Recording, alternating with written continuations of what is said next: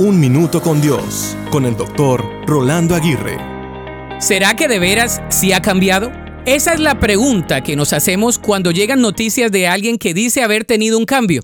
Sin embargo, el cambiar quiénes somos y cómo vivimos es todo un desafío. El cambio requiere de tomar decisiones. No es suficiente con soñar y desear el cambio. El cambio es intencional. Preguntas como ¿voy a ser mejor dentro de un año? ¿Voy a madurar? ¿Voy a ser más fuerte o tener un mejor ritmo de vida saludable? ¿Voy a tener menos deudas? ¿Voy a parecerme más a lo que Dios quiere que sea? Esto solo sucederá si decides cambiar. No sucederá accidentalmente. Requiere de una decisión. Muchas veces estás esperando a que Dios te cambie, pero Dios te está esperando a ti.